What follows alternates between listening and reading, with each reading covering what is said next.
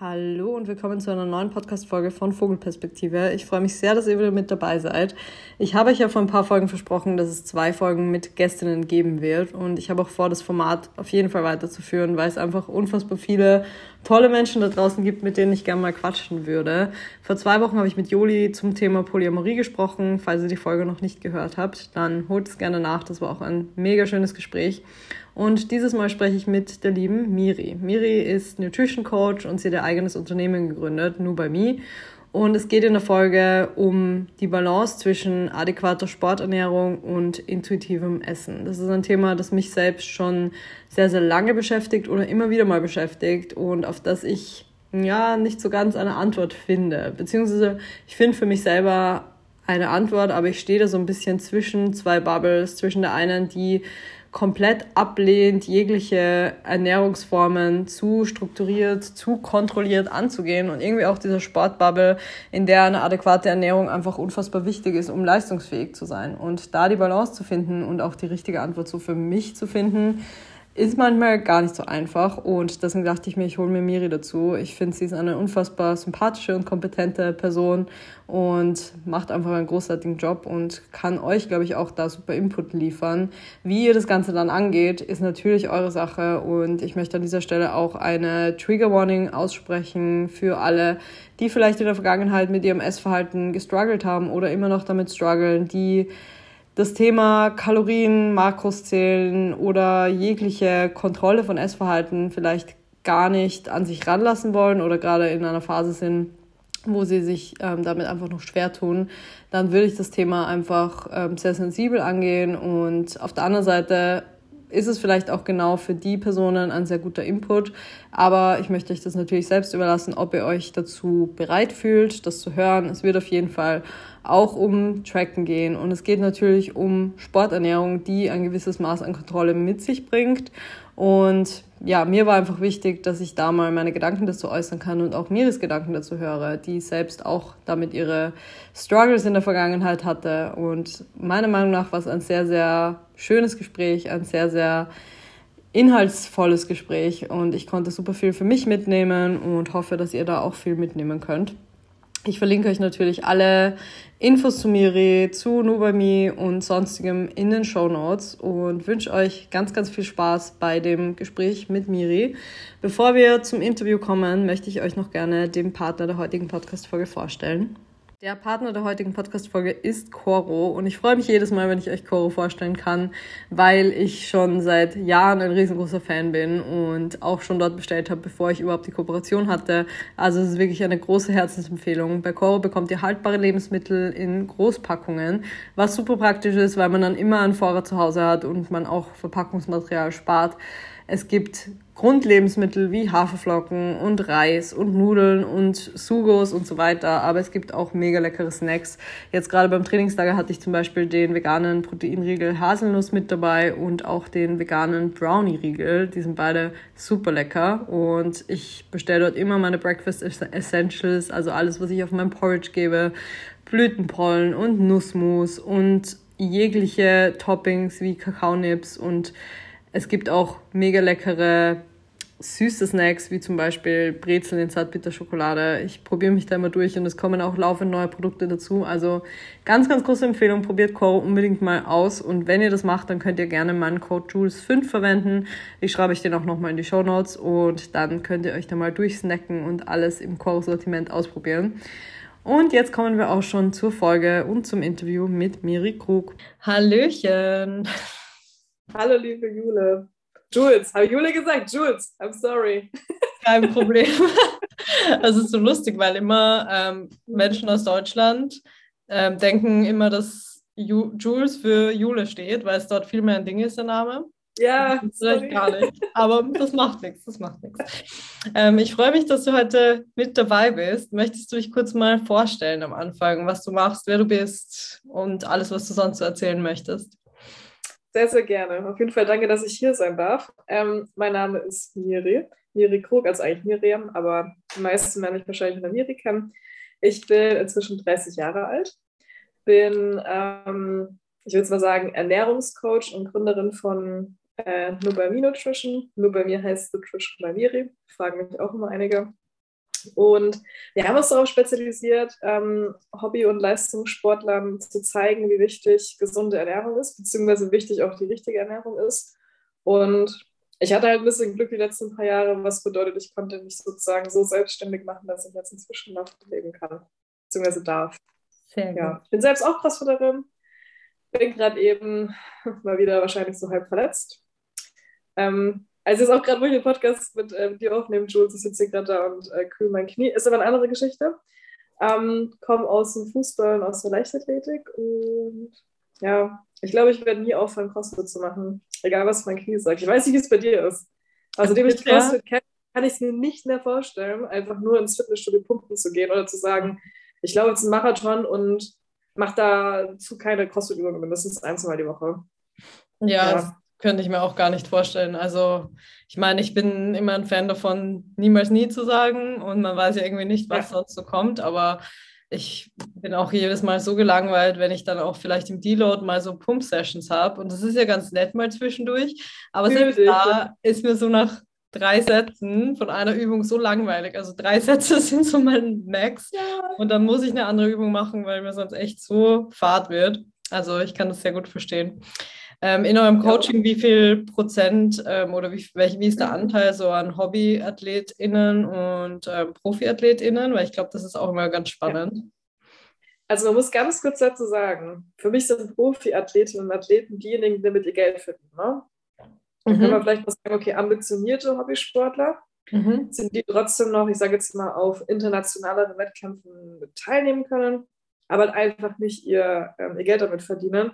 Und der Anteil an Profisportler, wo jetzt wirklich bei Olympia waren letztes Jahr, das kann ich an einer Hand abzählen. Also es mhm. sind wirklich vielleicht insgesamt zehn Stück.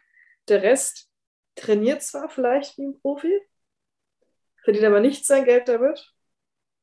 Und ist trotzdem, wo ich jetzt sagen würde, wo ich gehört wahrscheinlich trotzdem nur noch zu den besten 5% auf der Welt.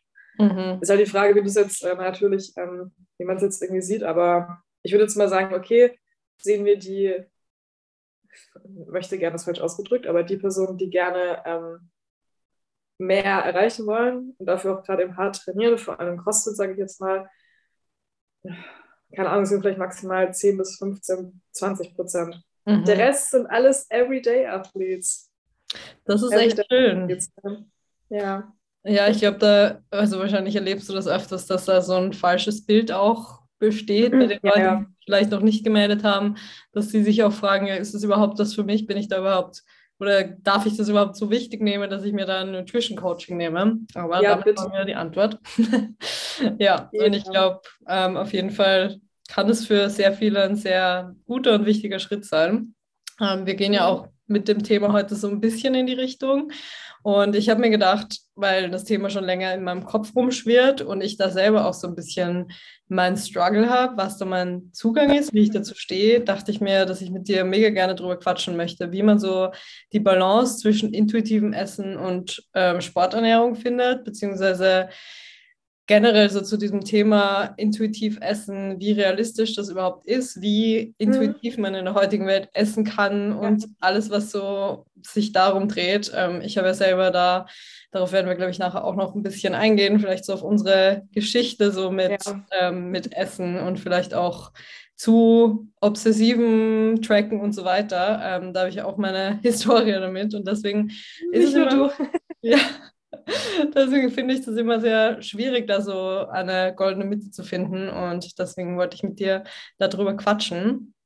Ähm, ja, wollen wir mal gleich ins Thema starten. Ich habe mir ja einige Fragen aufgeschrieben und die erste Frage, die ich hätte, wäre, welche Möglichkeiten es im Nutrition Coaching bei dir gibt, ähm, wenn jemand zu dir kommt und vielleicht auch in der Vergangenheit ein schwieriges Verhältnis mit Tracken und Makros hatte, ist es bei dir quasi Pflicht, in Anführungszeichen, dass jeder tracken muss oder hast du auch andere Zugänge?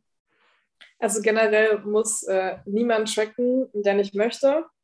Ich frage immer als erstes, ähm, im, also ich sage jetzt im Erstgespräch bei uns, fragen wir einige Dinge ab, auch persönliche Sachen und man merkt dann schon ab und an eigentlich sofort, in welche Richtung es geht ein Großteil hat schon mal Makronährstoffe getrackt und ich frage auch immer, hey, ist es okay? Gibt es ein gutes Gefühl, wenn wir jetzt nochmal tracken würden? Meistens ist die Antwort ja. Und meistens ist auch meistens, meistens ist auch im Erstgespräch dann so, dass mir eigentlich schon gesagt wird, hey ich habe eigentlich eine, eine schlechtere Vergangenheit. Ich habe selbst jede einzelne Tomate abgewogen. Ähm, manche wollen unbedingt abnehmen, manche wollen unbedingt, also das ist komplett durcheinander, wovon ich dann auch abhängig mache, ob man tracken soll oder nicht. Wenn ich weiß, dass jemand eine Essstörung hat oder ähm, sagt, ich, ich fühle mich unwohl mit Tracken, dann soll er das auf jeden Fall nicht tun, er oder sie. Was dann auch bedeutet, ähm, diejenigen, die das schon gemacht haben von euch, oder du kennst es wahrscheinlich auch, bedeutet ja schon, dass man ein ganz anderes Verständnis für die Lebensmittel hat, die vor allem auf dem Teller liegen. Mhm. Das bedeutet, vielleicht geht es zu dem Moment ja dann schon eher darum, ähm, sich davon zu lösen, weil man bisher sein ganzes Leben lang getrackt hat. Vielleicht kommen wir da äh, später nochmal drauf zu sprechen. Aber man kann ja auch solche Geschichten nutzen wie Telleraufteilungen, dass man trotzdem noch irgendein Gefühl der Kontrolle hat. Man kann mit Handportionen arbeiten, bin ich aber ehrlich, ähm, habe ich bisher kaum ausprobiert. Ich arbeite beispielsweise auch innerhalb des Trackens, so dass ich halt sage, okay, ein bis zwei Handvoll Gemüse, mir vollkommen egal was, zwei Farben, eine Farbe, auf jeden Fall mindestens drei Farben am Tag zu versuchen. Vier wären, wären geil, aber ich sage halt immer so ein, zwei Hände voll Gemüse. Mhm. Das meiste so, muss ich mein Gemüse nicht abwiegen, nein. Also ob du jetzt fünf oder acht Gramm Kohlenhydrate da drin hast, ist halt echt eigentlich pups egal am Ende des Tages. Muss man dann doch eigentlich auch ähm, dazu sagen, dass ich immer noch viele Ernährungscoaches nicht kenne, aber sehe alte Pläne, wo beispielsweise steht 146 Gramm Eiweiß, 321 Gramm Kohlenhydrate und 67 Gramm Fette, wo ich mir denke, so, das ist einfach nicht die Realität. Mhm. Die Realität wäre 300 bis 330 Gramm Kohlenhydrate. Vielleicht in der Diät, dass man sagt, okay, 300 bis 310 oder halt dann eben 200 bis 210. Du weißt, worauf ich hinaus möchte, ne? Mhm. Darum geht es halt. Dass man zum Beispiel sagt, okay, wenn jetzt jemand zu mir kommt und möchte aber unbedingt tracken und ich weiß, dass es eher in die krankhafte Richtung geht und die Person vertraut mir, dann sage ich schon einmal, okay, wir fangen mit dem Tracken an. Aber schau mal, du kannst, äh, geil, wir nehmen gerade über Zoom auf und mir steht jetzt gerade da, sie sind dabei, ihre Hand zu heben. Ja. geil. Jetzt hatte ich jetzt kurz zu dem Emoji rein. ich gehe wieder zurück zu dem Thema. Ähm, dass man zum Beispiel sagt, hey, 2500 bis 2700 Kalorien ist ja schon für viele, die sich so denken, so, boah, ey, 200 Kalorien mehr oder weniger, ähm, kann ja schon eigentlich so Anxiety so ein bisschen auslösen, dass mhm. man halt sagt, hey, versuche auf deinen Hunger zu hören. Und das ist deine Range, bei der du dich ungefähr einpendeln solltest, wenn dein Ziel auch Performance ist. Also man kann es echt angehen, äh, so entspannt wie man möchte, aber wenn ich halt sehe, okay, Erstörung und die Personen haben wirklich schon ewig getrackt, dann die wissen, wie es geht. Die mhm. wissen auch, dass äh, vielleicht nur eine Portion am Tag mit Proteinen halt nicht zum Ziel führt, Muskelaufbau oder zum Ziel Abnehmen führt. Das weiß man ja einfach. Gibt ja so einfach schon konkrete Angaben. Dann muss man einfach schauen, hey, inwieweit kann man da schon locker lassen, inwieweit ähm, macht Sinn. Ist individuell. Ja. Wirklich. Also du unterscheidest eher aufgrund der Vergangenheit quasi oder ja. ist es auch, ja, wahrscheinlich ist es schon auch ein Unterschied, welche Ambitionen jemand hat, oder? Also wie ja, quasi das Tracken ist, weil jemand, der jetzt vielleicht sich auf Olympia vorbereitet, bei dem jedes Detail stimmen muss oder bei der, mhm. da wird es wahrscheinlich genauer genommen als bei jemandem, der Hobbyathletin ist und ähm, eigentlich vielleicht auch mehr das Verhältnis mit Essen und dem Körper heilen möchte oder da wieder einen besseren Zugang bekommen möchte, das ist wahrscheinlich auch ein ziemlich großer Unterschied. Ja, das ist ein riesengroßes Thema. Also muss natürlich auch dazu sagen, wenn jetzt jemand, der zu Olympischen Spielen geht und zu mit einer Essstörung kommt, bin ich halt die Erste, die eigentlich sagt, so, boah, puh, bin ich fast überfragt, dass ich sie schon fast zum Psychologen schicken müsste oder wollen würde, dass sie dann halt in Therapie sind. Weil dann ist es ja eigentlich ein riesengroßes Problem und ich hätte ein schlechtes Gewissen, dann solche Sportler dann noch mehr in irgendwelche Essstörungen reinzutreiben, weil ich sage, okay, wenn du nicht 400 Gramm Carbs am Tag isst, dann kriegst du eine schlechte Leistung, aber die Person möchte sich vielleicht gerade eben davon lösen, ist halt, es wäre ein schmaler Grad. Ich habe ein Glück damit noch keine Erfahrungen machen müssen. Hm. Ja, ich glaube, das ist auch generell so ein Riesenproblem bei vielen Menschen, mhm. dass sie vielleicht aus einer Essstörung in einen Sport gehen und das dann irgendwie mhm. so als Ersatz Störung ja. oder irgendwie so als Ersatzding hernehmen, um was anderes krass kontrollieren zu können. Also ich glaube, sieht man ja im CrossFit vielleicht ein bisschen weniger, aber im Body Bodybuilding-Bereich ist es ja schon sehr häufig, dass man sich so ein bisschen fragt, so, ja, ist es, bist du jetzt wirklich so raus und wirklich so im Reinen mit dir oder hast du denn noch was anderes gesucht, worauf du dich stürzen kannst und was eigentlich wieder so der, der mega ungesunde Zugang ist? Ach, das ja. rauszufinden, ist schon, ist schon schwierig und also ich weiß es ja auch von mir selbst und von anderen Menschen ja. in meinem Umfeld, dass wenn man mal ein schwieriges Verhältnis zu Essen hatte, dass das halt einfach mega schwer ist abzulegen. Und daher kommt ja auch so ein bisschen mein Natürlich. Struggle mit der Balance, weil man nie so 100% frei im Kopf ist und nie 100% weiß, spielt mir mein Kopf gerade einen Streich, spielt mir mein Körper gerade einen Streich. Also so das mhm. wirklich zu wissen, was braucht mein Körper, äh, was brauche ich für einen Sport und was ist eigentlich so Symptom meiner vergangenen Essstörung. Das ist mega schwer festzustellen. Kann ich nur so unterschreiben. Ich weiß nicht, ob du da schon einsteigen möchtest, was wir beide bisher durchgemacht haben, aber mhm. es ist halt echt, wahrscheinlich kommen wir später darauf zu sprechen, es ist halt echt wichtig, dass man das Individuelle sich anschaut. Und ich weiß, wie gesagt, ich weiß nicht, was du für weitere Fragen hast, aber solche Geschichten wie intuitives Essen setzt meine Meinung voraus, nicht meiner Meinung nach das Logischste, wenn ihr mal nachdenkt, dass jeder schon mal in seinem Leben getrackt hat, einfach nur um zu verstehen, was vor allem auf dem Teller liegt. Mhm. Ich kann mir zum Beispiel sagen, ähm, also ich kann ja die Regel nicht ändern, dass man beispielsweise 1,6 bis 2,2 Gramm an Protein pro, äh, pro, Kilogramm pro Tag benötigt, um sein Ziel Muskelerhalt bzw. Muskelaufbau zu bekommen. Da kannst du dich so viel intuitiv ernähren, wie du möchtest. Wenn du es vorher noch nie gemacht hast und noch nie getrackt hast und nicht weißt, worum es geht, und wunderst dich dann nach fünf Monaten intuitivem Essen, warum nichts passiert, kann ich dir halt sagen, schau mal, ich, hier sind die konkreten Angaben für dich. Probier es doch einfach mhm. einmal aus, dass du siehst, wie es am Tag verteilt bei dir für dich persönlich ausschaut. Genau ja. das gleiche mit Kohlenhydratmengen. Wir wissen halt leider, dass es eine bestimmte Anzahl an Kohlenhydraten benötigt für sportliche Performance. Deswegen sage ich, wie gesagt, immer einmal ausprobieren oder einmal auch mit dem Thema ähm, zu viel Fette, zu wenig Kohlenhydrate. Das ist bei allen, die ich bei mir im Coaching hatte, die noch nie in ihrem Leben getrackt haben, ist bei jedem dasselbe. Mhm. Die haben fast 100 Gramm Fette am Tag auch einiges an Kohlenhydraten, aber das Verhältnis stimmt halt gar nicht, weil sie gar keinen Bezug dazu haben. Ja. Was nicht heißt, dass High Fat schlecht ist und das Low Carb das Beste. Du weißt, was ich meine. Ja. Für die sportliche Leistung gibt es ein paar Regeln, die ich leider nicht gemacht habe, die ja die Wissenschaft gemacht hat. Und daran halte ich mich einfach. Wenn ich dann, äh, wie gesagt, jemanden habe und sehe, das ist bei meinen Sportlern zum Beispiel so. Ich habe jetzt ein, zwei Athleten auch gehabt, die haben vorher noch nie getrackt mit denen habe ich jetzt fast ein knappes Jahr äh, sozusagen zusammengearbeitet. Jetzt ist es so, dass sie in der Off-Season nicht mehr tracken. Und ähm, weil sie einfach wissen, die haben eine Routine. Ja. Egal welche Leistung, so Hobbysport, aber eine Routine, man weiß wie. Du isst wahrscheinlich auch morgens immer dein Oatmeal, oder? Du bist auch so ja, immer, seit zehn Jahren. Ich liebe es. ja, absolut. Ich liebe es. Ja. Ich liebe es, ja. Und dann weiß man ja auch zum Beispiel, dass Mandelmus mit äh, Mandeln, mit Erdnussbutter, mit äh, Kürbiskern einfach ersetzt werden kann. Mhm. Das ist man Hauptsache ja, einfach nur eine Fettquelle, einfach nur als Beispiel. Aber die Base ändert man ja irgendwie nicht. Das Oatmeal, ja. also die Oats. Beispielsweise.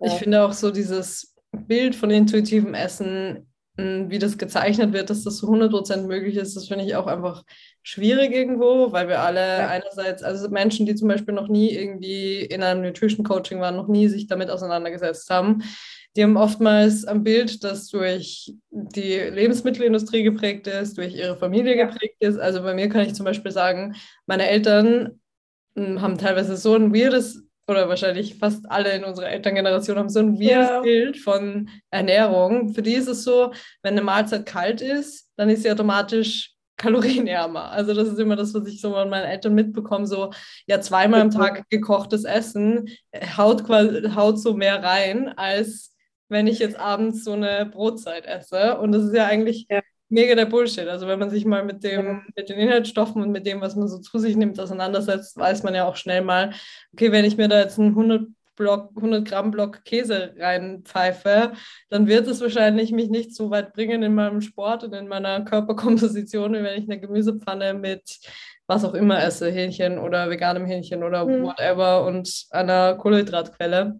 Aber das sind so Dinge, genau. wenn man damit aufwächst und denkt, ja gut, warmes Essen ist kaloriendichter, also so richtige Mythen, die einfach da in einem drin sind, weil man damit aufgewachsen ist. Gleichzeitig an jeder Straßenecke sind po Poster für die neueste Süßigkeit, äh, wenn du auf Instagram scrollst mhm. oder auf irgendeiner Social Media Plattform oder im Kino in der, in der, die Werbung guckst, du wirst ja ständig damit konfrontiert, was es für geile Snacks gibt. Und dann diese Psychologie dahinter auszutricksen oder den Kopf auszutricksen und zu unterscheiden, habe ich jetzt wirklich Bock drauf, weil mein Körper möchte gerade Carbs oder Zucker oder bin ich gerade beeinflusst, weil ich gerade den Mars Bounty whatever in der Werbung gesehen habe. Das ist halt mega schwer, schwierig und man ist mit so vielen Einflüssen konfrontiert, dass ich einfach nicht weiß, inwieweit man überhaupt da von intuitivem Essen so zu 100 Prozent sprechen kann.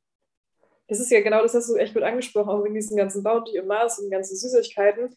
Man, soll sich, man sollte sich ja keine Süßigkeiten verbieten. Dann ist aber das Problem, wenn du abnehmen möchtest oder wenn du halt irgendwas umstellst und keine Ahnung hast, sagt jeder, ich lasse jetzt erstmal Zucker raus. Mhm. Was ja gut ist, weil im Endeffekt reduzieren wir durch die Kalorien. Dadurch haben wir Kaloriendefizit meistens, egal wo es jetzt herkommt, meistens dann dadurch, dass wir halt keinen Zucker mehr essen. Ähm, was aber dann nicht bedeutet, dass die meistens nach der Diät dann auf, also genauso weitermachen, sondern die greifen ja wieder zu Süßigkeiten. Mhm. Und ohne, dass man Kalorien getrackt hat und Makronährstoffe getrackt hat, also Proteine, Kohlenhydrate und Fette, ist es halt einfach schwierig, ähm, das halt langfristig umzusetzen. Ich esse zum Beispiel, ich habe zum Beispiel auch gerade eine kleine Diät. Ich meine, es ist gerade ein bisschen schwierig mit dem Knie, aber ich habe mir zum Beispiel vorhin einen Lebkuchen gekauft, habe den eingecheckt und habe halt gesehen, okay, jetzt kann ich mir halt nur ein bisschen weniger Kartoffeln und äh, Sour Cream gleich reinziehen. Aber ich hätte einfach Bock auf den Lebkuchen. Ja. Hätte ich jetzt aber so eine, ich mache jetzt, keine Ahnung, ich nehme jetzt die ganzen Kohlenhydrate raus oder mache jetzt eine zuckerfreie Diät. Hätte ich den Lebkuchen rausgelassen, hätte aber nächstes dem Lebkuchen wieder gegessen, hätte ich mich wahrscheinlich gefragt, warum ich jetzt zunehme. Ja.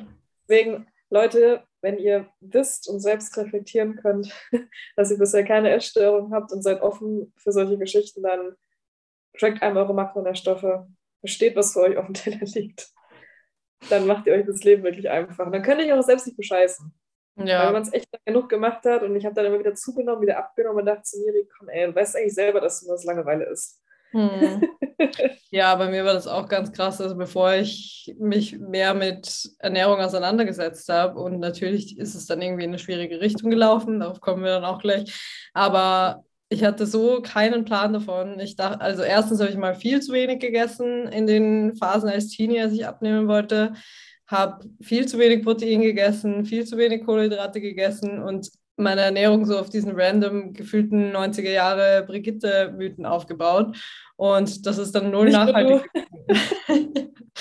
also das war dann, hat mich dem Ziel überhaupt nicht näher gebracht, hat mich auch mega unglücklich gemacht und war irgendwie eine andere Form von essgestörtem Verhalten, das ich dann später hatte, aber auf jeden Fall ach, ja, man kann nicht wirklich sagen schlimmer, aber auf jeden Fall hat es mich noch weiter zurückgeworfen und noch mehr frustriert in der Zeit. Und zumindest aus dem, was ich dann später erlebt habe und diesem exzessiven Track, konnte ich zumindest das mitnehmen oder konnte ich zumindest an den Punkt kommen, an dem ich heute bin. Und der ist, glaube ich, ein sehr guter. Und von dem her ist diese Beschäftigung schon ganz gut gewesen. Gerade wenn man irgendwelche mhm. sportlichen Ambitionen hat, was ja, glaube ich, das ist vielleicht auch wichtig dazu zu sagen, für Menschen, die jetzt vielleicht zuhören und für die Sport einfach nicht so eine große Rolle spielt und die dieses genaue ja, Beachten von solchen Details ähm, vielleicht gar nicht brauchen. Ähm, aber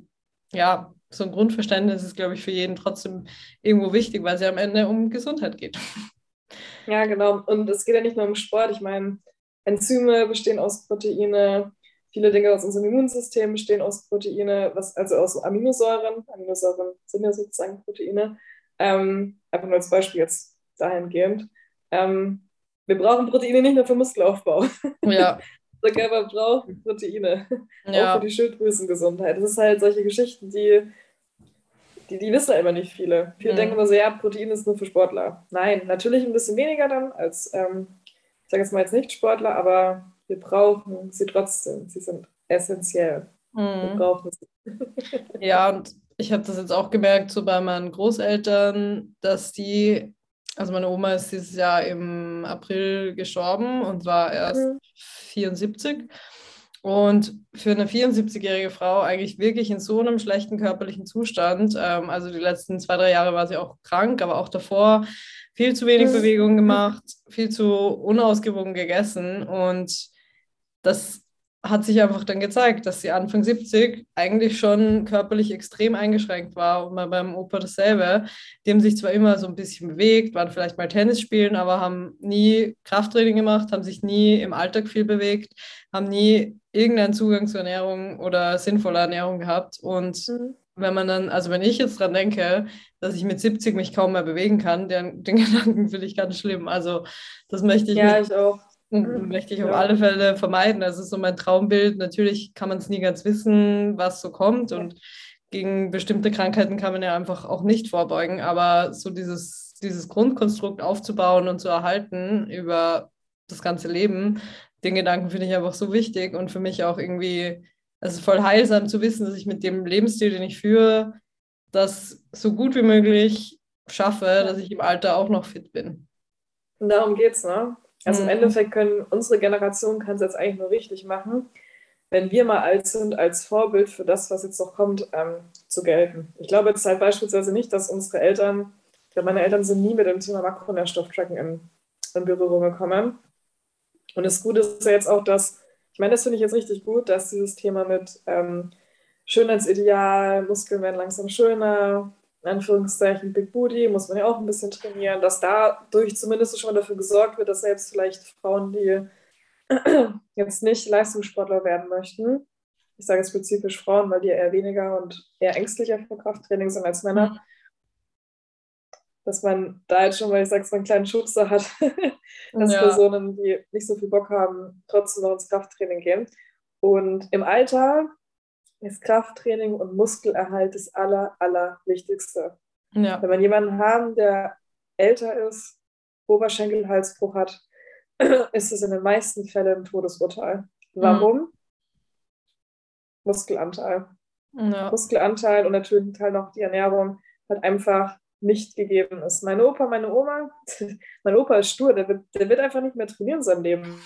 Er hat einfach keinen Bock mehr. Ja. Aber ich denke mir halt so krass, das ist einfach, das ist leider ein Todesurteil. Mhm. Muss man einfach so sagen, weil was ich auch nicht ändern kann, ist, dass tägliche Bewegung in einem gewissen Maße, haltet sich im Übertraining, präventiv für Krankheiten und für eine geringere Sterblichkeit steht. Das kann ich nicht mhm. ändern. Also die Regeln mache ich nicht selbst, ne? Die machen, machst du auch nicht selbst, aber können wir halt alle nur besser machen, wenn wir älter sind, ne? Ja, ja das, ist Alter sind. Das finde ich auch einen mega wichtigen Satz, dass man die Regeln nicht ändern kann. Also so sehr man sich das vielleicht wünschen würde, dass wir alle essen könnten und ähm, uns und so leben könnten, wie wir das vielleicht gerade witzig ja. finden. Und vielleicht ist da Sport und ähm, ausgewogene Ernährung kein Part davon, aber es ändert halt nichts dran, dass die Fakten so sind, wie sie sind. Und ich bin sehr ja. stolz auf meine Eltern, dass sie beide Krafttraining machen. Also ja, in einer sehr reduzierten Form natürlich. Also da ist nichts krasses, aber das muss ja auch gar nicht sein. Einfach so an Maschinen ja, ja. ein bisschen die Muskeln erhalten und das ist mega, mega gut. Und ähm, meine Mom hatte auch immer mega Knieprobleme und jetzt trainiert sie fleißiger als davor, ähm, bewegt sich mehr und ähm, macht auch mehr Muskelaufbau einfach für die ganzen Stützmuskeln um ihr Knie rum und siehe da, es geht ihr besser. also, das, ne? das ist schon Man schön. muss es meistens erst selbst verstehen und selbst umgesetzt haben und mhm. dann zu sagen, ja, das ist doch genau das, was ich brauche. Das ist ja. halt meistens so. Wenn, entweder ändern die meisten Leute erst, wenn es zu spät ist, etwas, oder durch Glück werden sie irgendwo reingetreten oder verlieben sich in irgendjemanden, der wo man ein Hobby annehmen. Es ist wirklich so, muss ich wirklich ja. mal sagen, ne? Wenn es nicht intrinsisch kommt, ist es wirklich, wirklich, wirklich schwer. ja, das war bei mir auch so. Also ich bin auch durch meinen Ex-Freund zu CrossFit gekommen, wofür ich sehr dankbar bin, weil davor war ich so ein richtiges Cardio Bunny und habe vielleicht einmal die Woche Krafttraining gemacht und dachte mir, ich muss jeden Tag eine Stunde im Crosstrainer stehen. Das war toll. und dann kam CrossFit und plötzlich hat sich mein Mindset sehr krass geschiftet in Richtung, ich trainiere für Performance und ich ja. Ja, muss nicht mehr auf jede Kalorie gucken, die ich gerade verbrenne auf dem Crosstrainer, sondern ja, ganz anderer Zugang. Aber so soll es auch sein, ne? Ja. ja das Möchtest du an der Stelle mal einsteigen und deine persönliche Geschichte so erzählen? Äh, bezüglich allgemein den ganzen äh, Tracking etc. Ja, also so diese, diesen schwierigere, schwierigeren Zugang, den man vielleicht hatte und ja. dieses Balance. Also im, im, vom Ding her ist es so gewesen, ich hatte immer schon, wie war es denn? Als ich 14, 15 Jahre alt war, war es bei mir so, dass ich halt angefangen habe, ne? Die, die, die Frauen unter uns werden es halt wissen, Pubertät und auf einmal hier Brüste, Hüfte. Und bei mir war es auch immer so, ich hatte mein Schönheitsideal, war sehr, sehr immer sehr, sehr schlank, aber ich kam ja aus dem Fußball, was bedeutet, ich hatte auch schon ein bisschen der Oberschenkel. Und man muss halt schon sagen, dass ich mir eine ganze Zeit lang echt nicht so zu 100 Prozent wohlgefühlt habe, aber einfach nur, weil ich nicht dementsprochen habe, was ich dachte, was das Schönheitsideal ist. Mhm. Ich war wahrscheinlich gesünder als 80 Prozent meiner Mitschüler, die, ähm, die keinen Sport gemacht haben, die geraucht haben, die Alkohol getrunken haben. Ich habe damals auch Alkohol getrunken, das ist jetzt nicht so, ne? Aber als ich dann 17, 18 war. Aber im Endeffekt bin ich dann erst zum Makronährstofftracken, ich glaube, gekommen, als ich mit CrossFit angefangen habe. Und da ist das große Problem gewesen, was ich aber niemandem vorwerfen kann. Ähm, mir wurde halt einfach nicht gesagt, beispielsweise, dass Thema anstatt 180 Gramm Kohlenhydrate auch 190 Gramm ganz okay ist, weil ich einfach, ich, ich wusste das damals einfach nicht, mhm. weil ich keine Ahnung hatte das war keine Ahnung, vor sieben, acht Jahren oder so, ne? Und ich finde es ganz, ganz wichtig, dass halt Education und Aufklärung dazugehört. Was ist realistisch, was ist normal, was ist nicht normal. Und dadurch bin ich halt schon dieses Ding reingerannt, okay, auf den Kram genau alles abzuwägen, auf den Kram alles ganz genau irgendwo ähm, zu, zu optimieren. Dann kam bei mir noch, noch diese Optimierungswahn dazu, weil ich ähm, mich halt selbst nicht wohl in meinem Körper gefühlt habe. Ich, hab, ähm, ich war mit mir selbst sehr, sehr unzufrieden, deswegen habe ich alles darauf hingeworfen. Und dann ist halt irgendwann die, die Bubble geplatzt und dann ist es halt wirklich, also es ist unabhängig davon, dass ich vor drei Jahren so die, jetzt im Nachhinein sehr, sehr glücklich bin, dass ich Burnout hatte und dass die Verletzung, die ich letztes Jahr hatte, ähm, dazu geführt hat, dass ich halt einfach nichts machen durfte und wirklich einfach liegen musste und keinen Sport gemacht hatte, dass dieser ganze Optimierungswahn und dieses ganze Körperbilden bei mir halt ein bisschen nachgelassen hatte weil ich dann gemerkt habe, was wichtig ist im Leben. und ich glaube, man dann versteht, okay, was ist eigentlich wichtig im Leben, so diese, diese Basic-Geschichten, alles andere ist so das, was ich in meinem Kopf mache. Ja. Dieses so, okay, ich bin, äh, ich muss unbedingt jetzt fünf Kilo weniger wiegen. Ich habe halt dann drei, vier Kilo abgenommen. dann kam auch dieses ganze auf Instagram mit dem, Miri, kannst du, kannst du mich coachen? Ich finde gut, äh, wie gut, wie du ausschaust. Ich möchte genauso ausschauen wie du. Und dann habe ich mich eigentlich weitergebildet aber selbst bis vor zwei Jahren war es mir immer noch so, dass ich ein massives Problem hatte, ähm, nicht immer drüber nachzudenken, hey, wie viele Kalorien hatte das denn jetzt? Oder wie mhm. viel ist das denn jetzt gewesen, obwohl ich nicht mehr abgewogen habe. Ja. Aber ich habe halt drei, vier, fünf Jahre lang echt immer noch durchgehend getrackt, weil ich nicht die Kontrolle abgeben konnte. Aber man lernt ja dazu.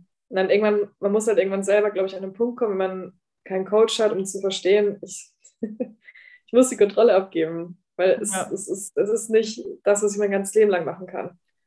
Und dann irgendwann muss man, glaube ich, selber, ich weiß nicht, wie es bei dir war, musst du noch mal erzählen. Ähm, bei mir war es dann schon so, dass ich irgendwann gemerkt habe, okay, ich kann mir was gönnen.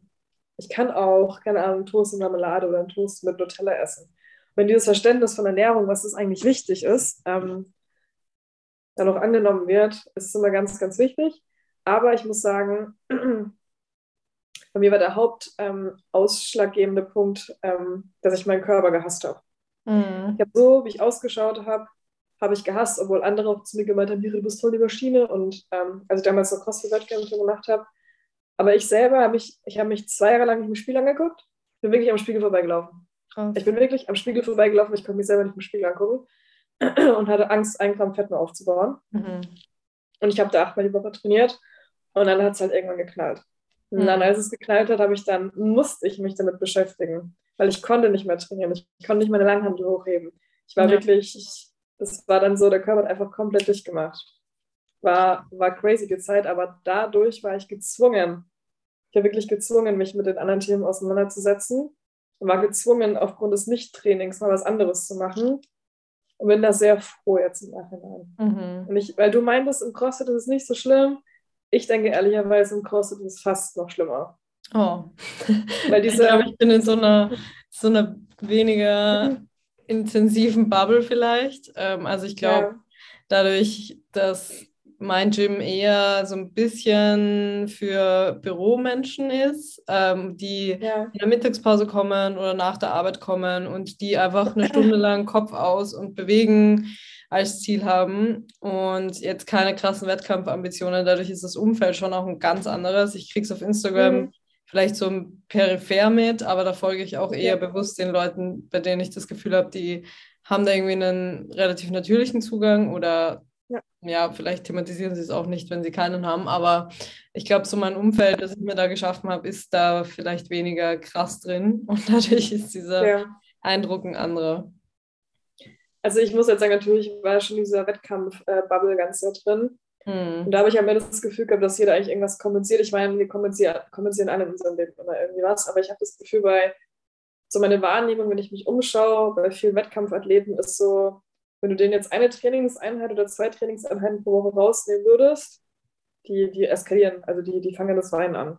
Ja, das, das ist wirklich, das ist wirklich, äh, das ist halt wirklich krass. Und ich verstehe es, ich habe teilweise auch noch diese diese Züge, dass ich manchmal denke, okay, darf, soll ich jetzt weniger trainieren, aber ich ermahne mich dann selbst und das ist dann ein Drei-Sekunden-Gespräch gefühlt in meinem Kopf und dann ist auch alles wieder gut. Aber vor drei oder vor vier Jahren, wenn du mir eine Trainingseinheit weggenommen hättest, ich hätte das Weinen angefangen. Also, mhm. das war halt jetzt reflektierend halt nicht gesund.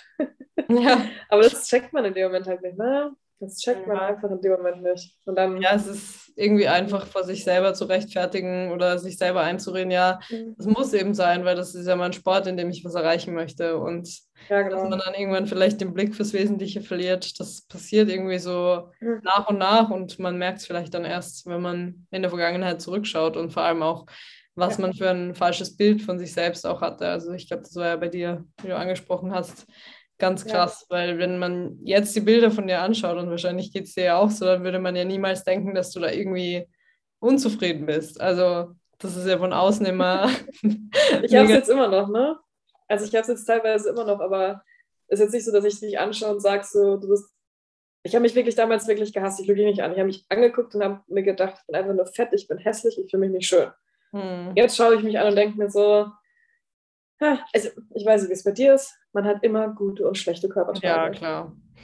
Und die schlechten Körpertage, die, die, also bei mir überwiegen die guten Tage. Und dann gibt es auch die neutralen Tage, wo ich mir dann beispielsweise von meiner Periode denke ich mir halt so, äh, wir steigen heute einfach nicht auf die Waage. Mhm. Und wir gucken uns das einfach heute nicht die ganze Zeit im Spiegel an und gucken da, wo welche Wassereinlagerungen mich gerade nerven, sondern man muss es halt irgendwie auch lernen, damit zurechtzukommen, dass man halt nicht immer nur gute Tage hat, aber die schlechten Tage sollen halt auf jeden Fall nicht überwiegen. Mhm. Diese, diese schlechten Tage im Kopf. Und jetzt ist es halt so, dass ich an schlechten Tagen dann halt wirklich einfach nur denkst, so, hey, Miri, ist das, ist alles okay? Ja. Es ist wirklich alles okay. Und damals war halt nicht alles okay. Da habe ich mich im Spiegel angeguckt und habe halt weggeguckt und habe mich im Spiegel angeguckt und hätte fast das Weinen angefangen. Und das mhm. ist halt echt nicht gesund. Das ist ja. echt nicht gesund. Ja, ich finde, ja. an, so, an so schlechten Tagen jetzt zieht man vielleicht auch einfach Trainingskleidung an, die man bequemer findet an den Tagen oder in mhm. denen man sich besonders wohlfühlt, weil ich glaube, wir haben, also ich mag alle meine, alles, was ich an Sportkleidung habe, aber manche Hosen sitzen vielleicht einfach enger oder man weiß, wenn man ja. sich darunter beugt, dann hat man eher, keine Ahnung, die und die Stelle, die dann eingezwickt wird. Und bei anderen ist eher mehr Platz oder man zieht ein Pumpcover drüber. Ja, genau. und dann fühlt man sich gleich viel wohler. Also ich glaube, es gibt ja so Tricks, die man sich aneignen kann und das ist ja auch nur realistisch, dass man sich auch nicht jeden ja. Tag mega geil fühlt. Ja. ja. Das ist ja. genau das. Und man sollte sich von Menschen umgeben, die das, also die, die einem kein schlechtes Gefühl geben, wie man ausschaut oder wie man, wie man ist weil das war für mich dann immer so diese Kompensation mit dem Essen, dass ich halt immer geguckt habe, okay, darüber hatte ich die Kontrolle, ja, nicht zu viel, weil ich möchte jetzt nicht noch schlimmer ausschauen. Mhm. Jetzt ist es halt so, genau, vielleicht um die persönliche Geschichte zum Abschluss zu bringen. Ich habe dann irgendwann zwei, drei Jahre gar nicht mehr getrackt, habe dann aber auch drei, vier Kilo zugenommen. Wo ich ehrlich bin, ist nicht mein, selbst jetzt nicht mein persönliches äh, Schönheitsideal. Aber ich wusste, okay, ich bin auf jeden Fall nicht im gesundheitlich ähm, risikohaften irgendwie Gewicht, ist alles okay. Aber ich konnte mich damit anfreunden. Mhm. Weil ich habe halt endlich die Kontrolle abgegeben. Jetzt ist bei mir zum Beispiel so, ich war letzte Woche krank eine Woche und dachte halt, ach komm, ey, ich liege eh nur rum. Ich esse einfach, bis ich satt bin. Und ich weiß, es bringt nichts, wenn ich mein Essen abwiege jetzt gerade in der Woche und auf den Kram genau äh, alles, äh, alles zählt. Das ist wieder eine gute Übung für mich. Mhm. Ich habe halt, wie gesagt, zwei, drei Jahre lang gar nicht mehr getrackt und jetzt ist es halt so, habe ich halt entschlossen, ich ziehe jetzt nochmal eine Diät durch. Aber meine Makro-Range ist halt 1900 bis 2100 Kalorien. Ja. Und ich gucke halt einfach, wie es mir geht. Ich fühle mich damit gut, geht halt ein bisschen langsamer. Aber es ist ja nicht dieses, okay, 1800 Kalorien und jetzt so straight und Heißhungerattacken. Das hat damals auch noch dazu geführt. Ich weiß nicht, wie es bei dir war, aber ich habe zu viel trainiert und gleichzeitig zu wenig gegessen, was das alles nochmal richtig hart befeuert hat. Hm, ja. Ich halt dann echt die ganze Zeit hungrig war und dann habe ich gecheckt, da dachte ich so, hä? Und dann, ja, ist einfach explodiert. Ja. Kann ich niemandem von euch raten. Also dieses, diese Sportsucht war mir halt schon echt, echt, äh, echt hoch im, im Rennen. Ja, auch was du gerade gesagt hast, dass man vielleicht ein paar Kilo zunimmt, aber das dann gerne auch in Kauf nimmt, weil man ja auch weiß, ja, genau. selbst mit diesen drei bis vier Kilo oder fünf Kilo weniger war ich ja auch nicht zufrieden. Also es ist irgendwie so ein Ding genau. von, von, okay, ich habe jetzt vielleicht vier Kilo mehr und fühle mich dann vielleicht an vielen Tagen unwohl, aber dafür habe ich eine Freiheit beim Essen, habe keine Heißhungerattacken mehr, weil ich nicht in diesem Cycle drin bin und ja. fühle mich vielleicht insgesamt sogar an den meisten Tagen besser als früher, ähm, wo vielleicht ein paar Kilo weniger auf der Waage waren, aber man war eigentlich eh mega unzufrieden. Also es ist ja so, wenn man sowieso unzufrieden ist, kann man das ja auch in Kauf nehmen, dass man vielleicht ein bisschen zunimmt und dafür einfach so viel mehr Lebensqualität gewinnt. Also das habe ich auch auf jeden Fall bei mir gemerkt. Ja, definitiv. Also dieses, nochmal vielleicht, um da hinzukommen, jeder soll sich einfach mal überlegen, wo er oder sie weiß, hey, ich glaube, da haben wir jetzt vielleicht ein, äh, wie heißt das, einen schlafenden Dings geweckt? Wie heißt das denn? Hm. Ah, wie heißt der Spruch? Wow. Ihr wisst alle, was du meinst. Ja. Hm. Es gibt ja eine gewisse, also es, es gibt keine krass festgelegte Grenze, natürlich über den BMI, aber alle, die Sportler sind, die ähm, ist natürlich der Unterschied zwischen ähm, Muskel- und Fettmasse natürlich ganz, ganz wichtig. Solange ihr wisst, dass ihr im gesundheitlich guten Bereich seid, ist alles andere, was ihr wollt von eurem Körper, euer persönliches Schönheitsideal. Mhm. Und die meisten Menschen um euch herum juckt es gar nicht. Es juckt nur euch in eurem Kopf. Außer es geht natürlich um die Attraktivität des Partners gegenüber. Da muss man auch einfach mal so sagen, dass ähm, ich auch mein, mein, mein, mein Schönheitsideal habe von dem, was ich, was, ich, was ich attraktiv finde. Das ist natürlich dann noch was ganzes anderes, aber drei, vier Kilo oder vier, fünf Kilo ist alles nur, was in eurem Kopf euer persönliches Schönheitsideal ist. Und die meisten Leute interessiert es eigentlich nicht. Ja. Und man soll sich echt zweimal überlegen, warum man das gerade eben hinterherjagt, also dieses Ideal meiner Meinung nach. Oder da haben auch meine Erfahrungen mit verschiedenen Kunden gezeigt. Ja, mega wichtig. Ja. Ähm, ja, was du gesagt hast gerade, also kann ich vielleicht ganz gut einhaken mit meiner persönlichen ja, Geschichte ähm, wegen dem Messen. Ähm, das war auf jeden Fall auch so, also wegen BMI-Messen und Körperfettmessen. Das war auf jeden ja. Fall so ein Punkt auf meiner Reise, ähm, der mich wieder mega in ein ja, Loch gekickt hat, weil ich auch da ja. in ein Extrem abgerutscht bin. Also ich bin so als, als Teenie auch mal ähm, so wie du auch ein bisschen unzufrieden gewesen mit meinem Körper. Dachte mir, ich fange mal an mit ähm, so Homeworkouts und ähm, probiere mal so ein paar Kilo abzunehmen, ein bisschen mehr auf meine Ernährung zu achten. Und damals, also da waren schon ein paar Jahre bis zu dem Punkt, in dem ich mich so ein bisschen mit Ernährung beschäftigt habe, aber noch nicht wirklich. Und da war ich dann langsam so einem Punkt, wo ich ungefähr wusste, okay, wie viel Protein brauche ich oder ich brauche grundsätzlich Protein und so weiter und habe das ganz gut aufgeteilt gehabt, insgesamt viel zu wenig gegessen und war dann irgendwann auch echt viel zu dünn. Habe dann durch einen Zufall, durch die Pille, weil ich die damals noch genommen habe, die hatte ich abgesetzt und musste die dann aber wieder nehmen, laut meiner Gynäkologin. Und durch dieses wieder die Pille nehmen, habe ich extrem schnell so 5, 6 Kilo zugenommen und war dann aber wieder normalgewichtig, was sehr gut für mich war in dieser Zeit. Ja. Und ab dem Punkt hm, habe ich mich eigentlich immer mehr in eine ganz gute Richtung entwickelt und habe das so geschafft, so ein bisschen mehr zu wissen, was braucht mein Körper, ein bisschen zu akzeptieren, dass ich nicht ähm, auch unbedingt untergewichtig oder dünn sein muss. Aber dann Bin ich gespannt. kam die Zeit, in der, ja, da war, da war ich sogar schon im CrossFit und mhm. obwohl ich eigentlich so für Performance trainiert habe, hat es dann sich so langsam wieder eingeschlichen, dass ich so ultra kontrollierend wurde, was so bestimmte Dinge anging. Und es ging auch echt Hand in Hand mit den Lockdowns und mit allgemeinem Kontrollverlust so ein bisschen im Leben. Also das hat mich dann irgendwie wieder mega reingekickt in so eine, in diese Vergangenheit, die schon mal da war. Und in der Zeit habe ich dann eben auch da komme ich jetzt zu dem Punkt, ähm, diese Körpermessungen gemacht, hat sogar damals auf Instagram geteilt und dachte mir auch dabei nichts. Also grundsätzlich war das ja mal ganz gut, sondern mhm. ja, zu wissen, eben auch, auch wie du gesagt hast, zu wissen, wie viel Muskelanteil habe ich, wie viel Körperfett habe ich, wie viel wiege ich. Aber bei dieser Körperfettmessung habe ich eben auch angeboten bekommen, dass ich das jedes Quartal machen kann für einen besseren Gesamtpreis.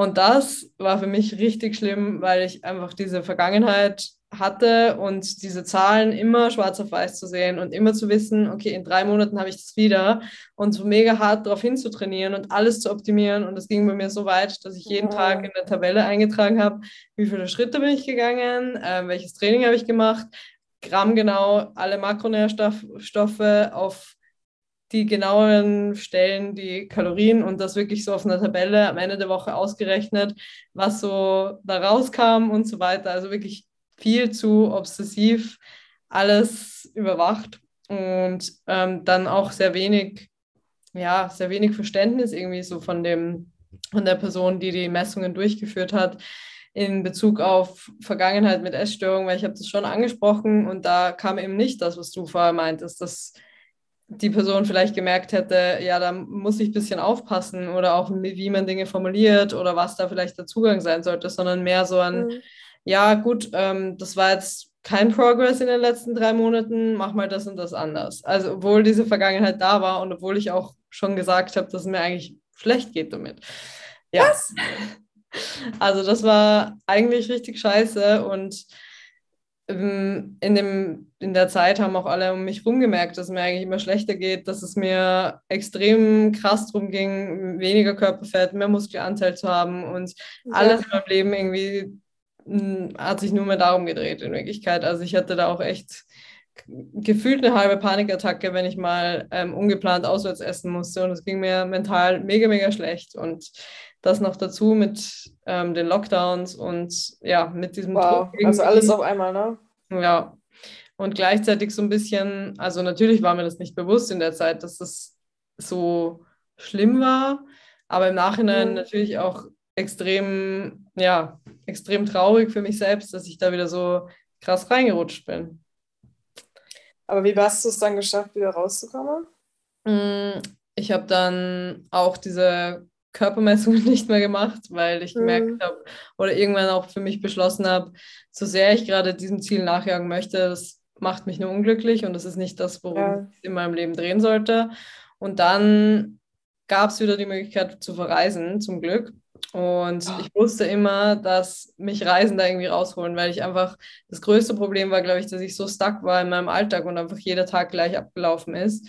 Und dann bin ich eine Woche auf Urlaub gefahren, habe mein Fitnesspal gelöscht und habe es nice. nicht mehr runtergeladen und habe so gemerkt, natürlich war es schwer am Anfang, aber ich habe so gemerkt, eigentlich weiß ich, was mein Körper braucht, eben auch, was du beschrieben hast. Ich habe so lange getrackt, dass ich ja eigentlich eins zu eins wusste, was steckt in was drin und ohne jetzt mhm. genauer darauf zu achten, aber zumindest konnte ich das so schrittweise so ein bisschen mehr an den Rand meiner Wahrnehmung schieben und da einfach ja auch mehr genießen und natürlich im Urlaub gerade war das sowieso noch mal mehr, dass man ganz andere Dinge isst und jetzt vielleicht mal nicht so genau, ja, genau. darauf achtet, weil es einfach nur eine Woche ist.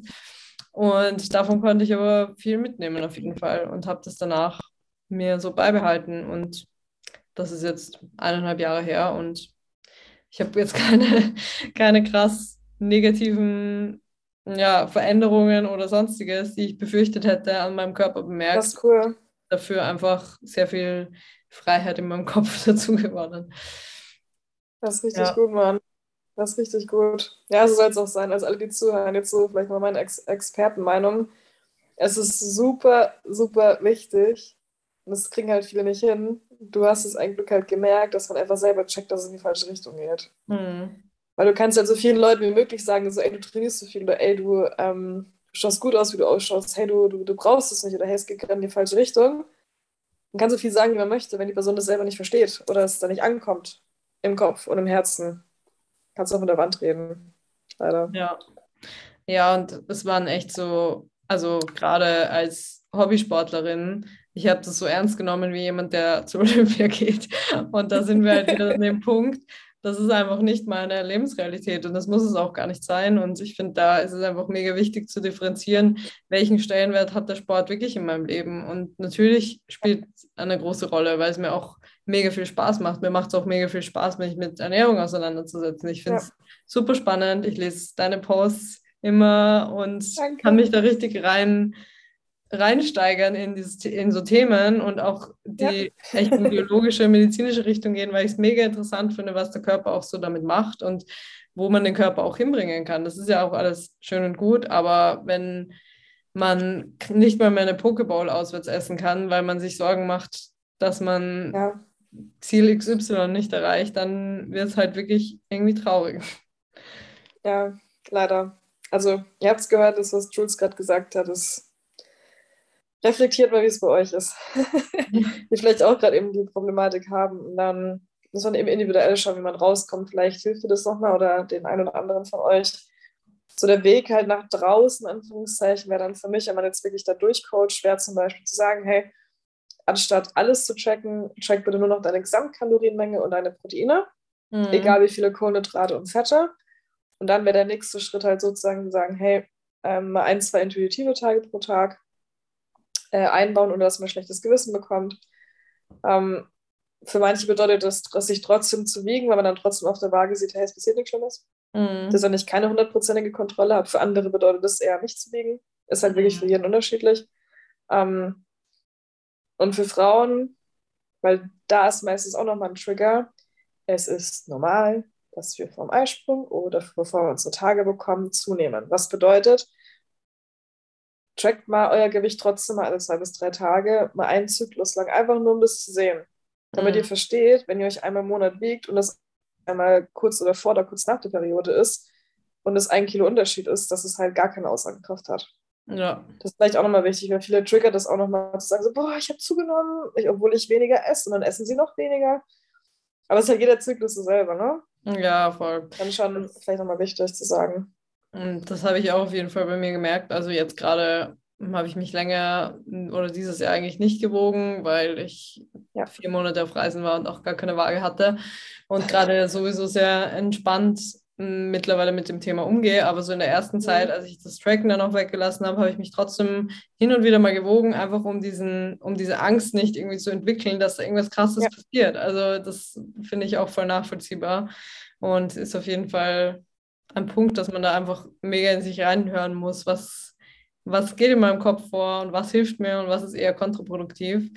Und dann ja, bekommt man einen ganz neuen Zugang. Ich habe heute auch was Spannendes festgestellt, ähm, weil ich einen Post auf Instagram ja. gesehen habe, dass ich in der Zeit, als ich so mega deep da drin war in dem essgestörten Verhalten, dass ich da wenn ich zum Beispiel mal was gegessen habe auswärts oder in einem Restaurant was gegessen habe, was ich mir sonst nicht in Anführungszeichen erlaubt habe, ähm, dass ich das immer ganz aufessen musste und eigentlich so auch auf der Seite gar keinen Zugang dazu hatte, was, wann bin ich eigentlich satt oder ich höre jetzt auf, weil mein Körper gar nicht diese, diese Urgency hat, das jetzt komplett ja.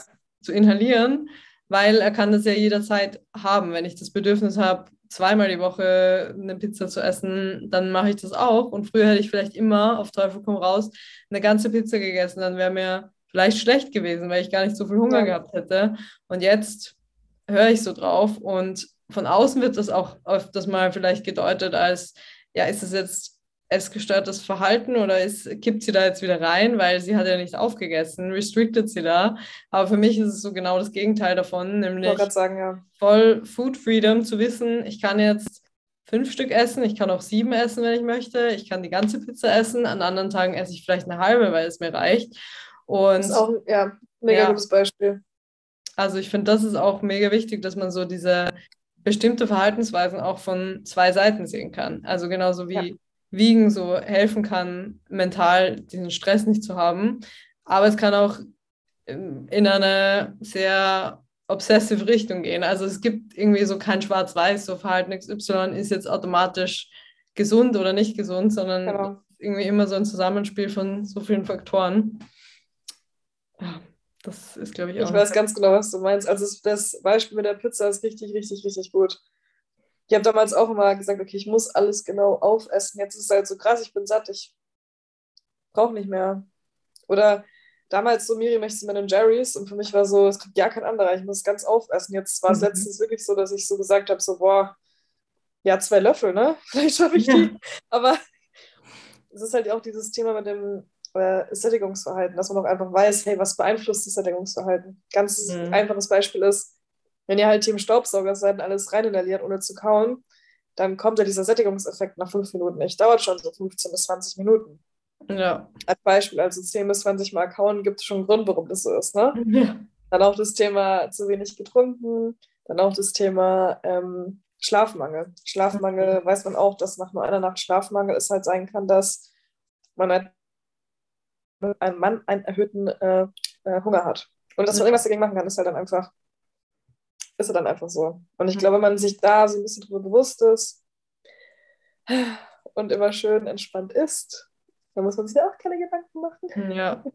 Ja, da, ja. da bei den Dingen kann man ja auf jeden Fall in eine Richtung von intuitivem Essen gehen. Also das ist ja, ja auch genau das, worauf es dann ankommt, dass man eben zwar vielleicht irgendwann mal einen Überblick bekommen hat über welche Dinge ja. braucht mein Körper, was tut mir gut, was steigert meine Leistung oder wie kann ich meine Leistung unterstützen, aber in den Momenten, wo man jetzt nicht auf ja, Lehrbuch XY oder auf Waage oder sonstiges zurückgreifen kann, trotzdem ungefähr weiß, was man tut. Also ich glaube, das hast du auch mal geschrieben in einem Post, ja. dass es ja immer so das Ziel ist, auch im Coaching, dass man das irgendwann mal auch komplett ähm, ohne irgendwelche Inputs von außen einfach selber hinkriegt und irgendwie spürt und teilweise weiß, was man tut. Mhm. Genau so.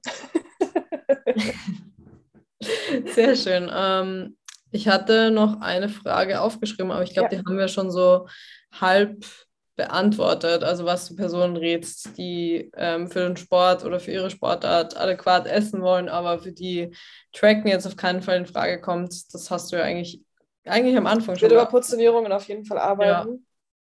Und trotzdem, also wenn es für sie nicht in Frage kommt, weil sie es nicht wollen, dann würde ich trotzdem mindestens ein, zwei Wochen mal tracken. Mhm. Einfach um Gefühl dazu, dafür zu bekommen und dann halt eben mit ähm, Portionsgröße und mit Biofeedback und so zu arbeiten.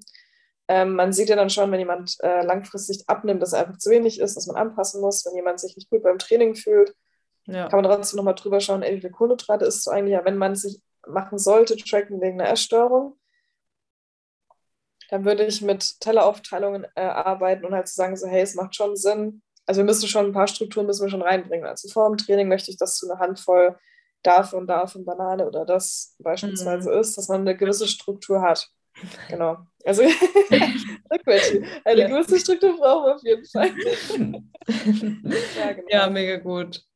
Ähm, wenn jemand sich fürs Nutrition Coaching interessiert äh, bei dir, wie kann man dich am besten erreichen oder kontaktieren? Möchtest du das nochmal? Also ich kann es ähm, gerne nochmal in die Shownotes schreiben, aber du kannst ja gerne Dank. ein paar Infos teilen und promoten. Ähm, ja, gerne.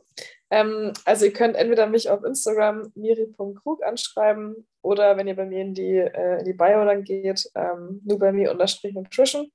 Ansonsten auf www.nubavi.com, nubavi.com, genau. Ähm, da kriegt ihr auch eine Übersicht, zu welches äh, Coaching wir anbieten. Ihr könnt auch ein Coaching anfragen. Wir haben auch verschiedene Konzepte, also wir haben auch so ein Gruppencoaching, wir können einen Online-Kurs machen, wir können auch einfach nur Pläne schreiben. Könnt euch einfach mal umschauen, wir haben eine Wissensdatenbank, die ist auch kostenlos, bedeutet 10.000, also nicht 10.000, sehr, sehr viele ähm, Artikel rund um, äh, rund um Ernährung. Aber im Endeffekt, ähm, boah, schreibt uns einfach auf Instagram. dann können wir euch, ja, dann können wir euch weiterleiten, genau. Ja, und nochmal wichtig vielleicht dazu zu sagen, falls das nicht klar genug runter äh, rüberkam, dass ihr nicht nur CrossFit-AthletInnen coacht, sondern in allen möglichen Sportbereichen. Also genau. gar nicht sportartgebunden, sondern sehr. Nee, gar nicht sportartgebunden. Ja. Also für uns ist auf jeden Fall wichtig, dass alle, die zu uns kommen, irgendeine Form von Sport machen, wenn es halt zweimal die Woche Joggen ist. Für uns ist einfach nur wichtig, dass gesamtheitlich oder ganzheitlich für die Gesundheit nicht nur Ernährung wichtig ist, sondern vor allem auch Sport. Ernährung kommt, ähm, kommt mit, äh, mit dazu auf jeden Fall. Und wenn jemand zu uns kommen würde und möchte einfach nur abnehmen und macht keinen, keinen Millimeter Sport, ist das Erste, was ich immer wieder sage, hey, zu was, zu welcher Form von Bewegung kannst du dich mindestens so zweimal die Woche ähm, aufbringen? Ja. Genau gibt ja so viel mittlerweile schon. Also ja. ich glaube, vor allem, das ist ja auch oft die Frage, die kriegst du wahrscheinlich auch ähm, vielleicht von Menschen gestellt, die noch nicht so den Zugang zu Sport haben, wie man sich motivieren kann oder wie man es immer wieder schafft. Ich glaube, also ich, mir geht es zu 90 Prozent so, dass ich mich nicht krass aufraffen muss, weil es mega der große Teil von meinem Alltag ist und ich einfach weiß, wie gut ich mich beim Sport fühle, wie gut ich mich nach dem Sport fühle, dass es meine Stimmung mega pusht, dass es mich körperlich auf die Höhe bringt. Wenn ich an einem Tag müde bin, ja. bin ich nach dem Training zu 99 Prozent nicht mehr und fühle mich produktiver bei der Arbeit. Also es hat einfach so viele Vorteile und auch nach jahrelangem Training zu merken, man läuft zum Bus und man ist nicht außer Atem, man kann eine Treppe ja. rauflaufen oder wie auch immer, man kann beim, bei einem Umzug schwere Kisten schleppen. Das sind einfach immer ja. wieder so mega krasse, ja, mega krasse Erfolgserlebnisse irgendwo, die durch den Sport kommen und auch gar nichts per se mit dem Sport zu tun haben. Und das finde ich richtig schön zu merken. Und das. Der Übertrag, ne? Der Übertrag ja. zum Alltag. Man darüber gar nicht nachdenkt. Im Nachhinein sich denkt so, boah, ohne CrossFit oder den Sport, den ich mache, könnte ich das gar nicht alles. Ja, ja stimmt. Ja, mega schön. Ähm, vielen Dank für das tolle Gespräch und für deine Input. Danke dir auch. Und ähm, ja, ich hoffe, wir sehen uns bald mal wieder. Ich glaube, wir sehen uns beim German Throwdown, oder? Das ist beim German Throwdown. Ja. er kommt er nicht an dem, an dem Wochenende genau raus, der Podcast? Ähm, ja, einen Tag davor, oder? Das ich glaube, ja, ich glaube am 10. ja, das sollte, ja, ich glaube am 11. Ja. 12. 11. Ja, am 11. Am 11. fliege ich und am 10. kommt er raus. Also direkt Richtig. Perfekt. Nice. Dann freue ich mich, wenn es erzählen. Und danke auf jeden Fall, dass ich äh, hier sein durfte. Und danke für alle, die bis hierhin zugehört haben. ja, wieder voll lange geredet. Ähm, ich verlinke ja. auch nochmal unseren Podcast, ähm, den wir gemeinsam für deinen Podcast, also die Folge, die wir für deinen ja, aufgezeichnet haben, ähm, verlinke ich ja. auch nochmal in den Show Notes. Ging es zwar um ein ganz anderes Thema, aber auch spannend. Und generell kann ich dann, also vielleicht, das werde ich auch nochmal im Intro sagen natürlich, aber vielleicht nochmal als Reminder, dass du auch einen sehr, sehr coolen Podcast hast mit spannenden GästInnen und der immer sehr, sehr hörenswert ist. Also ich habe, glaube ich, jede Folge gehört und bin auch. Oh mein Gott, Herzlichen Dank. Danke an dich. Ich wünsche dir noch einen schönen Abend. Und Danke für alle, danke an alle fürs Zuhören. Wow, es ist schon spät. es ist schon spät, Leute. Es ist fast halb zehn, oder? Ja. ja. Wir gehen jetzt ins Bett für unsere Sleep Quality. Alles klar. Bis bald. Bis bald. Tschüss. Tschüss.